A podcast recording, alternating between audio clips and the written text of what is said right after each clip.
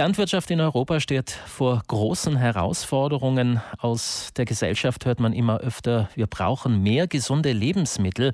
Wir müssen aber auch schauen, dass wir Mutter Erde nicht ausbeuten und kaputt machen.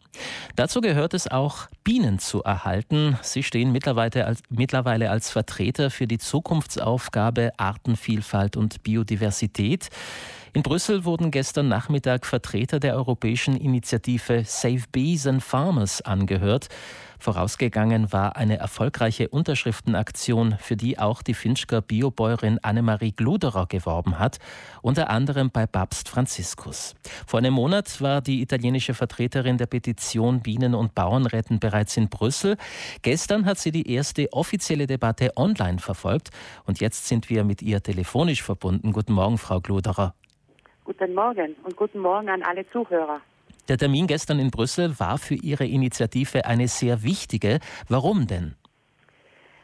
Ja, wichtig einmal, äh, ich glaube, in Brüssel werden die Gesetze gemacht und wenn man bis dahin mit Vorschlägen kommt und eben mit äh, äh, eine Million, über eine Million Menschen mit der gleichen Meinung vertritt, äh, das ist sehr wichtig, weil die, die Gesetze, die werden in Brüssel gemacht und nicht bei uns zu Hause. Und da müssen wir Anstoß geben, dass wir etwas tun für uns, für unsere Zukunft, für unsere Enkelkinder und, äh, und für unsere Gesundheit.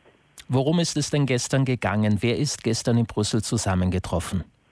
Also gestern war äh, die Kommission, äh, also der Umweltausschuss, der Landwirtschaftsausschuss und der Ausschuss für Petitionen, die haben zusammen getagt und haben eben auch unsere Vertreter der äh, Initiative äh, Bienen und Bauern retten empfangen und äh, jeder konnte seine Meinung vortragen und es wurde, wird jetzt dann darüber diskutiert und es muss auch zu einem Entschluss kommen.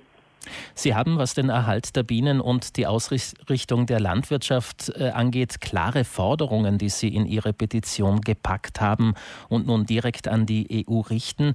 Welche Kernforderungen sind das? Also die Kernforderung war einmal, um das in meinen Worten zu fassen, äh, die Biodiversität, die wir noch haben, zu erhalten und das, was wir schon verloren haben, so gut wie möglich durch äh, Maßnahmen wieder zurückzugewinnen. Das war die erste Forderung. Die zweite Forderung ist eine Reduzierung äh, des Pestizideinsatzes um 80 äh, Prozent bis 2030 und bis äh, 2035 kompletter Ausstieg von chemisch-synthetischen Pestiziden. Die dritte Forderung, und die ist für mich auch sehr wichtig, ist, dass man dabei den Bauern hilft, also dass man Schulungen macht, äh, Forschung betreibt und auch eventuell finanziell entschädigt, wenn jetzt Ausfälle sind. Also ich kann sagen, es ist eigentlich eine Petition für uns alle und auch für die Bauern.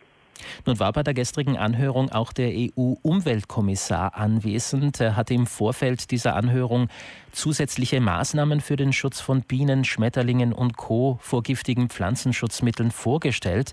EU-Staaten und Europaparlament müssen dem Vorhaben zwar noch zustimmen, aber da scheint sich was zu tun. Ja, äh, ich bin immer zuversichtlich, dass was tut. Äh, aber wenn man oft ähm, Leute reden hört, ich, man muss sagen, es ist einfach, Politiker sind oben bunt gemischt. Die einen sind für Pestizide, die anderen sind dagegen, die anderen gehen auf die Gesundheit ein. Äh, es ist da eine große gemischte Gruppe und jeder vertritt seine Meinung, aber es, die müssen sich erst zusammenraufen und dann sehen wir, was rauskommt. Aber ich glaube, genau diese Petition, genau diese Forderungen betreffen jetzt nicht nur einen Bereich, die betreffen uns alle, die gesamte Bevölkerung. Und ich glaube, da wird sich schon was äh, tun. Äh, die haben ja schon vor zehn Jahren mal einen Entwurf gehabt, der dann eigentlich liegen geblieben ist. Aber jetzt versteht jeder, es ist dringend, wir müssen was tun. Und die EU steht auch unter Zugzwang, auch weil sie diesen Green Deal, äh, die, die, Ziele dieses Green Deals äh, sozusagen äh, ja, erfüllen möchte. Ja, äh, der Green Deal, der steht. Äh, es ist ja auch schon ein Gesetzesentwurf da, klar, äh, wo es auch um eine Reduzierung der Pestizide geht. Aber jetzt sind halt wieder die Gruppierungen, die sagen, ich konventioneller Bauer zum Beispiel möchte das nicht, weil ich bin bis jetzt gut gefahren mit dem. Ich habe meinen Ertrag gehabt und viele konventionellen Bauern haben ja auch Angst, wenn sie diese Mittel nicht mehr zur Verfügung haben. Ich verstehe das. Es sind dann auch Biobetriebe, die sagen, wie wir unsere zum Beispiel, wir möchten so wenig wie möglich, dass die Nachbarn äh, diese Pestizide spritzen, weil die ja nicht nur auf unser Grundstück gelangen, sondern auch in die Wohnungen, in die Luft, ins Wasser. Äh, und irgendwo, äh, es werden auch Fakten auf den Tisch gelegt und glaube ich, darüber müssen die dann schon mal richtig diskutieren. Es ist höchste Zeit. Wie geht es denn nun nach dieser Anhörung weiter?